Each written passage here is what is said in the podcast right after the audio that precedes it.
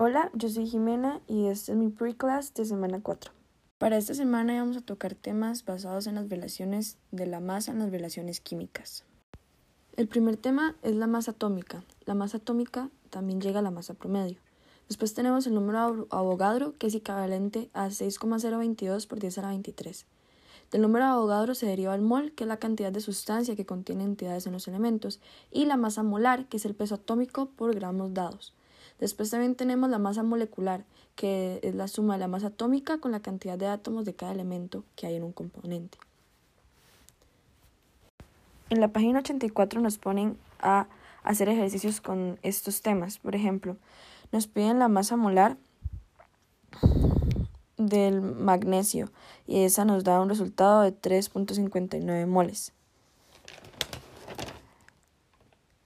También nos pide la cantidad de átomos en el sodio y eso nos da un resultado de 39,09 gramos mol. Posterior a este tema, también tenemos el tema que es la determinación experimental de fórmulas empíricas. Este tiene tres pasos. El primer paso sería el análisis químico, que indica el número de gramos de cada elemento en un compuesto. El segundo paso sería la cantidad de átomos que se deben transformar a moles. Y el tercero sería determinar la fórmula empírica de estos compuestos. Por ejemplo,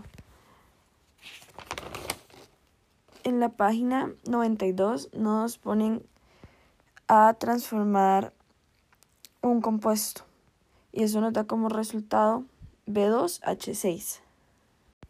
Tenemos el espectrómetro de masas. El espectrómetro de masas es un método directo y exacto y determina la masa atómica y molecular. Es un elemento muy usado porque ayuda a dar un punto muy fijo en lo que es la masa atómica y la masa molecular.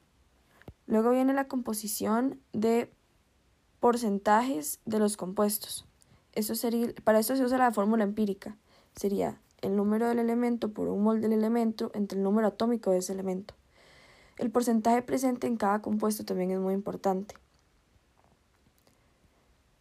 Para determinar el porcentaje de masa presente en cada compuesto se usa lo que es la cantidad de moles en cada compuesto. Entonces esto sería n por gramos mol del compuesto entre la masa molar de ese compuesto por 100. Por ejemplo, en la página 90 nos ponen a transformar H2SO4 y eso nos da un resultado de 2,055. S nos da un resultado de 32,693%. Y el oxígeno nos da un resultado de 69,249. Este es un ejercicio muy fácil, ya que se puede realizar de manera muy rápida ayudándose de la tabla periódica. Lo mismo con definir la masa molecular. También es muy fácil y depende del uso de los elementos dados.